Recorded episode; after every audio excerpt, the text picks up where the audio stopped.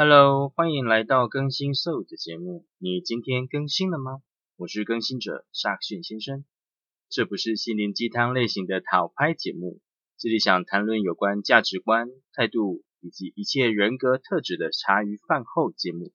不管现在的你处在哪个位置，还是自己更新一下吧。来来来，一来一来，拢来哈！哈哈哈哈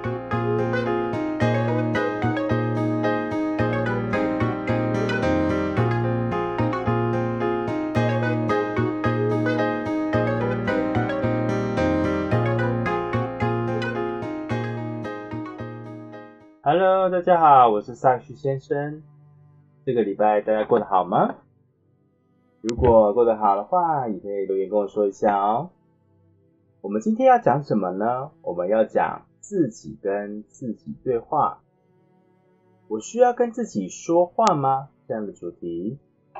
跟自己说话这件事情，大家一般人哈都会觉得说我是不是不太正常？有关于跟自己讲话这件事情，像个孩子一样跟自己相处的话呢，喜欢自言自语的人，其实心理很健康。所以大家也不用太担心自己跟自己对话这件事情有什么奇怪的印象，其实并不至于。说起自言自语这件事情呢，脑中浮现的人物形象是怎样的呢？做个例子好了，有一天呢，啊，我跟朋友去外面，那晚上回来的比较晚，到门口的时候，我们听到房间里另外一位室友在认真说话，似乎在讲一个故事。讲的过程当中都会一直笑。我们进去之后才发现，房间里面并没有其他人，还在跟自己说话。看到我们回来之后，马上就停止了，然后跟我们认真的打起招呼来啊，跟我们 say hello，然后聊聊今天发生什么事情，有什么好玩的事。跟我一起回来的室友其实吓坏了。常常沉浸在自己的世界里面自言自语的人，有些人会觉得是傻子，但其实我觉得不是。自言自语在生活当中其实非常的常见，说话的人并没有明确的说话对象，但却用言语来自我表达。然后简单来说就是自己跟自己说话。这样自己跟自己说话的方式是有两种类型嘛。第一种类型就是没有旁边的人在场，私底下自己在说话。第二种的话是说话的时候有人在场，但是话语里面并没有明确的接听对象。就是他并没有特地讲给谁听，也没有主要听的那个人。自言自语是怎么来的呢？这个问题呢，可能就要看呃小朋友的时候，就是你在孩童时期，啊有什么样的情况会有这个让你会自言自语？小孩子常常会给人一种活在自己世界的感觉，那很大程度是源自于他们奇妙的自言自语的能力。比如说，有一个小屁孩找到的一个椅子，想坐下来，他们会说“宝宝坐”或者是“谁谁谁坐”，他先讲他自己，然后啊说完之后才一屁股坐下。那小孩自己觉得自己做了一件很了不起的事情，开心的呵呵笑的时候，还会对自己说“宝宝棒”或是“谁谁谁很棒”。那坐在地上的玩玩具的时候，也会突然说“宝宝接电话”。或是谁谁谁接电话，然后或是念出自己的名字，用第三人称来讲自己，然后自己拿着玩具电话放到耳边，认真的听起来，然后一副讲电话的样子。这时候的语言对孩子来说，并不是一种沟通的方式，而是在体现他自己对动作上的控制，他的控制的力道。因为他们还没有办法做出控制哪些话可以说，哪些话不能说。因此会把内心的想法跟思维不自觉的通通说出来。那长大以后呢？语言慢慢变成了人们沟通的工具，大部分时候只会在和别人说话的时候使用语言，而不用于沟通语言。但是心理学家发现，虽然成年人可以分辨心理语言跟出生的语言，就是讲出来的语言，自言自语并没有因此消失，而是依旧在成年人的生活当中扮演着重要角色。所以在小孩子的时候会有这个情况，其实长大的时候也会。那为什么他们会这么做？会自言自语，会跟自己对话？可能有几种类型啊。第一种是寻找一种仪式感，就是人在独处的时候，常常就会容易显得慵懒散漫，这时候喜欢自言自语的人会用各种充满仪式感的语言度过独处的一天。想象自己在个大房子里，清晨阳光照在脸上，揉揉眼睛，对自己说一句“起床喽”。这时候你会觉得哇，全身元气满满，坐下来，对着自己做好了一顿早餐，拍手说一句“好”，开始吃早餐喽。拿出电脑开始办公，自我叮嘱：好了，开始工作了。或许看手机，说完就把手机关机。这种充满仪式感的读版会让。人看起来很傻，但是它通常只会在一个人的时候进行。它可以帮助减少独处时的精神涣散，有点在对自己下命令或者是指令的感觉，使个体对当下所做的事情更加专注，而且可以缓解寂寞跟孤独。这是第一个寻找仪式感的那种感觉，所以他人们的呃成年人才会自言自语。那第二种，自我打气跟发号施令。在遇到紧张的场合的时候，常常会通过给自己打气的方式来鼓励自己。这时候大声喊出来，远比在心里念叨有用的多。许多运动员在赛场上会通过这种方式给自己打气，例如网球名将萨拉波娃就被称为赛场上的高音喇叭。他常常在比赛的时候忘我拼命的叫喊着，在外人看起来近乎有些疯狂。女子网协因此下了。赛场上不允许喊叫的规定来阻止萨拉波娃，但是他自己明确的表示，呃，这些东西呢是小孩时候养成的习惯，很难改变。他的自我呐喊通常包括自我鼓励、自我指令跟自我命令，例如 “come on” 之类的句子。其实这是他极度专注的体现，就是他想要让自己更专心在这场赛事上。他已经完全忽略周围人的眼光，全身心投入到比赛当中。虽然这些呐喊引发许多外界争议，但确实帮助他提高了当下的专注力，加强了对比赛的控制感。所以，其实自我打气跟发号施令的部分，呃，很多人其实都会做。那平常的话，都会给自己加打气，比如说出门前、上班前，对着镜子自己说：“啊，你今天很棒，你今天很好。”呃，自我打气。再来第三种，不自主的情绪宣泄。其实我有个朋友，每次在看剧的时候，都会不由自主外播他的情绪。例如，他会对一个人对着屏幕指手画脚，就说：“啊，这个人太贱吧！快快快，杀死这个叛徒！快快快，这个贱人！”他就一直讲出来。像男生看球赛的时候，自嗨的时候，也会很常见的时候，他就会说。传球，传球，快快快，传给他，传给他。说完之后，就会可能会踢个东西啊，或者什么来宣泄他的那个情绪，他会把话讲出来。总之，自言自语可以表达很多生活上的情绪，比如说愤怒，愤怒的时候就会讲说 fuck，妈的，谁那么没素质，吧垃圾都在我家楼下，或是我家的门口。其实你讲的时候，其实旁边是没有人，是自己给自己听，或者是把一个宣泄的出口讲出来，或者是会说嫌弃的口气说。这么一个破玩意儿，居然这么贵，谁会买啊？也太贵了吧！或者是会自嘲的说啊，我这个猪脑袋怎么会忘了带钥匙了呢？我真的是记性太差，记忆脑。或者是会赞赏的说，哦天啊，太帅了！然后配上一个花痴的脸。人在激动的时候，语言控制能力会减弱，因而自动的将心理感受通过语言表达出来。实际上，大声的将内心的情绪通过语言表达出来，可以帮助人们增加对自己情绪的控制力，而有效的缓解压力，让人感到更加的轻松跟自如。其实讲出来也没有什么不好啊，因为讲出来之后，你可能心里就不会堆积那么多的事情，你可能就会觉得呃心情更舒畅、更舒爽，然后心情会更好一点。其实说出来也没有什么不好了。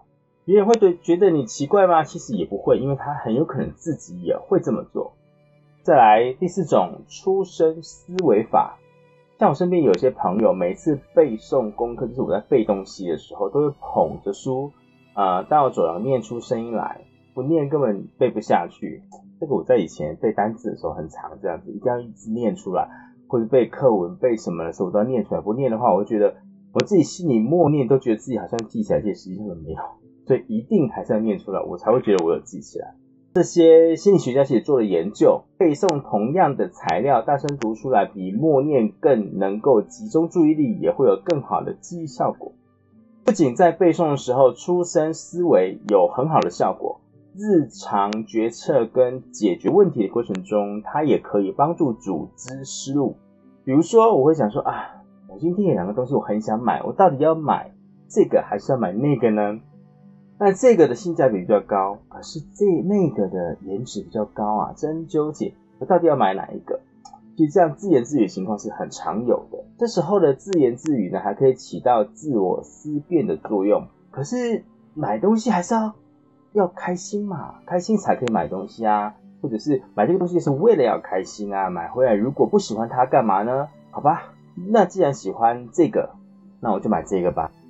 对，还是就是会一个自我辩证的过程，然后自自问自答，然后自己的就是这样提了问题要自己给一个答案。然后讲多讲几次，就会觉得啊，对，就是个答案。那我就是要买这个，然后 A 跟 B 就会选出来。对，当然很多人会说，哦，就在心里想不就好了吗？干嘛要说出来？实际上哈，嗯，当我们面对问题的困难度越高的时候，甚至涉及到逻辑关系的时候，它可能会 A B C A C B A D E B E A。的这样的逻辑过程的时候呢，自言自语其实可以有效提高问题解决的效果。例如，有些数学家会把自己整个公式推导跟算术的过程都嘟囔出来，就是就会 murmur，就会随随便的一直讲出来。那这个过程当中呢，语言帮助他们提高专注力跟思路逻辑更加清晰，有助于解决问题。对我就是要讲出来，怎么样？我讲出来之后，我才有办法思考啊。那我思考完之后，才会知道我该怎么做啊。那我才有办法做出最好的决策啊。我才有办法思考最好的逻辑啊。对啊，我就是要把它讲出来，我才会有办法这么做。很多人都这样，所以其实这是没有问题的，是正常的。啊，再来第五个假的自言自语，还有一种自言自语哈，表面上是自己说，其实是要说给别人听的。比如说我们走在啊，我们骑着脚踏车在很拥挤的马路上，你常常就会听到身边各式各样的声音，就会说：“哦，现在人走路人不长眼睛啊，搞什么啊？啊，急着投胎啊？哎，这是要转弯还是要怎样啊？急死人啦！搞什么啊？哈，不打方向灯啊？就会有这样的话。那说这些话的人，其实是想让身边的人注意他们的需要。说白了，就是让别人让路，我要走啊，你不要那边挡住我的路。”但是为了避免直接冲撞，只好自言自语，让身边的人听到也会如此的注意一下哦。这个部分也很常发生在我 自己的爸爸妈妈哈、亲戚哈，或者是一些自以为的正义魔人哈，他们都会默默说啊，他不尊重老人家啦，搞什么啊？现在年轻人啊都不懂规矩啊，啊，现在做人家子女的啊都怎么样怎么样？他就这么自言自语讲给自己听，啊，其实他讲给。你听，讲给别人听，讲给他想要告诉的那个人听。对，那当然，他想要表达就是他讲的那个意思，但是他不想跟你吵架，所以他就觉得好吧，这样子方式可能会让你听得到，那你就听一下吧。那当然，听不听得进去跟做不做就看你喽。过集体生活的时候，其实啊，就像啊，我跟人家一起住，或者是跟家人一起住，也是有集体生活。啊，难免都会有这样自言自语啦。对，这个时候其实就假装他自言自语喽。对啊，不然你听不听，或是有另外一波争吵，就不一定啊。那看你的决定喽。当然，还有一些假的自言自语可以帮助化解尴尬。比如说，在路上踩到一个香蕉皮，突然差点跌一跤，你可以说：“谁呀？”怎么可以把香蕉皮丢在这里嘞？这个时候的自言自语，在无助的环境当中，增加自己对环境的控制感，而减少尴尬跟迷茫。或者是你想要追一个女生啊，然后你就做了一件很蠢的事情，然后你可能知道女生也知道，她也看到了，但是你不想承认，所以你就用假的自语自言自语，就说啊谁呀，怎样，怎么做这么蠢的事啊？这样怎么可能女生会接受你啊？在那边讲自己，然后也不承认。然后当然这样的情况下，只要你不承认，尴尬的就是别人哈。所以那只要你不承认，或者是只要啊你是自言自语的方式，别人不戳破的情况底下，你都可以化解尴尬，然后很从容的离开那个现场，也是一个不错的方法。那总结起来呢，自言自语最大的好处就是帮助我们更好的控制自己。我们常常说小孩子天真无邪，很大程度在于他们可以随心所欲的表达自己，而不用考虑后果。但是我们作为成年人，我们已经习惯压抑自己的语言表达，什么话该说，什么话不该说，我们分得很清楚。尤其是在他人在场的时候，我们不可能自由的表达内心的想法。那我作为一个极度喜欢自言自语的人，在自言自语的世界里找到了无限的乐趣。就像我现在录 podcast 是我一个人，那旁边没有人，那我一直在不停的讲话，就是有一种也是一种自言自语。但是我还是希望我可以很多人听到。所以我来录个 podcast，这种乐趣就好比退化到无需控制语言表达儿童期，傻傻的跟自己对话。这个时候，许多情绪都可以得到很好的宣泄。对我现在知道怎么讲，我怎么讲是我的事，我就喜欢乱讲。讲完之后，呃，大家喜欢听的听，大家不喜欢听的就不要听就好啦，跟钟明轩一样。哦啊，喜欢我的人就喜欢，不喜欢的人就滚开之类的。很多奇妙的想法也会因为这种随心所欲油然而生。其实。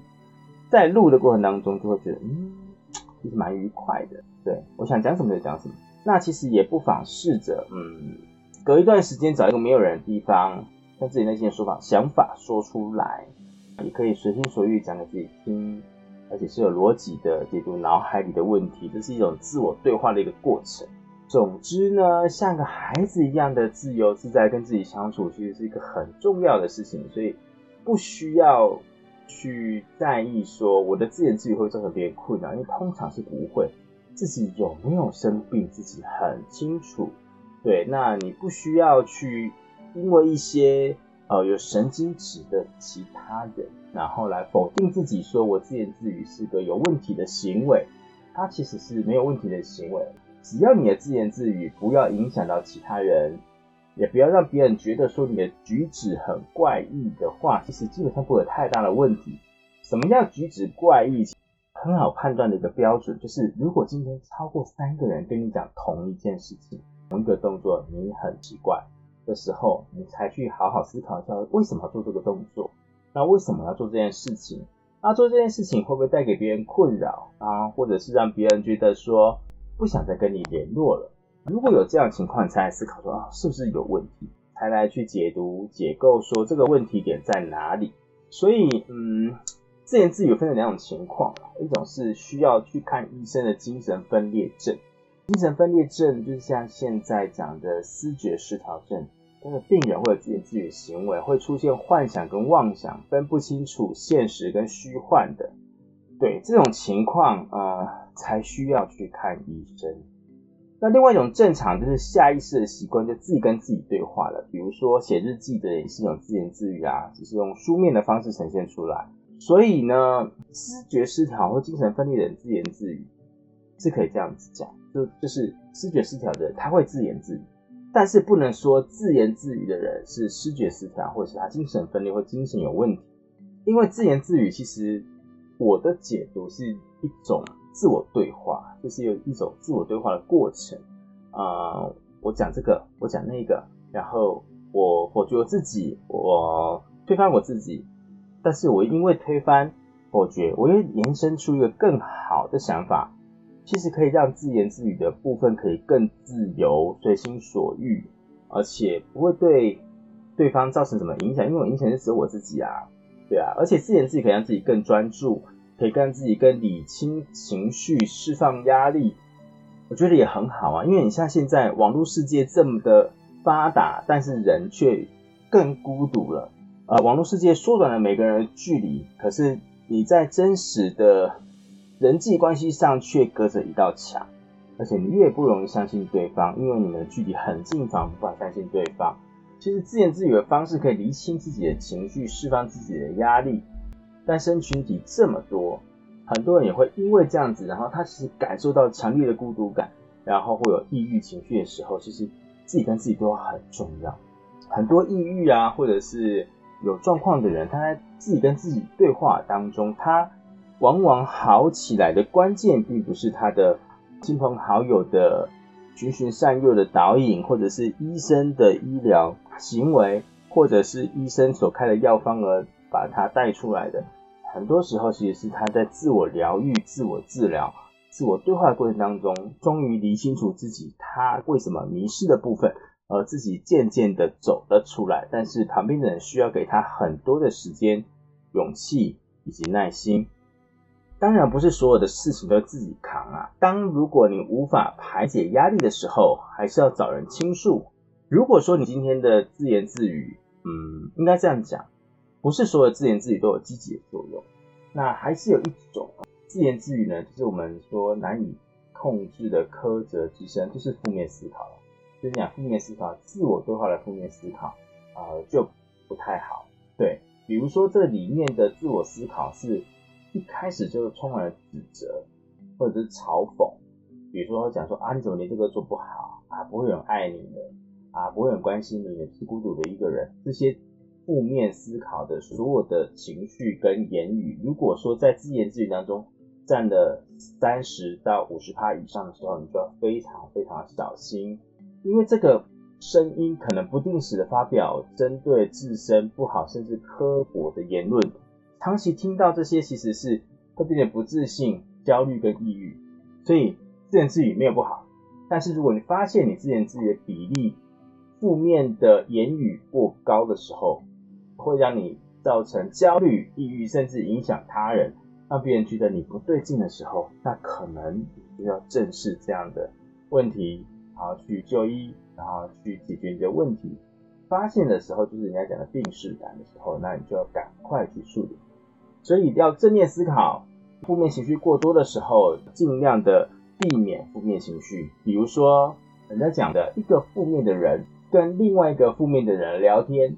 交心只会更负面，所以其实朋友的选取要多多的去找一些正面思考的人，甚至是无可救药的正面思考的人都没有关系，因为他们会给你带来正能量，会让你相信这个世界是有希望的，会让你相信很多事情是有希望的，它是往好的方面走，不是只有你生活在孤单、孤独、悲愤或者是悲伤的环境，或是糟糕的环境当中。并不是只有你在这里，其他人也在。但是那一些那么奋力的爬往岸边、爬起泥沼当中的人，他们是怎么做到的？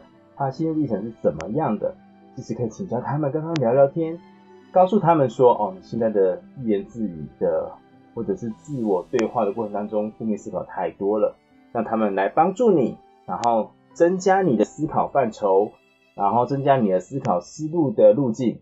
相信这样会对你更好。以上是我今天想要讲的自言自语跟自己对话的过程的这个话题。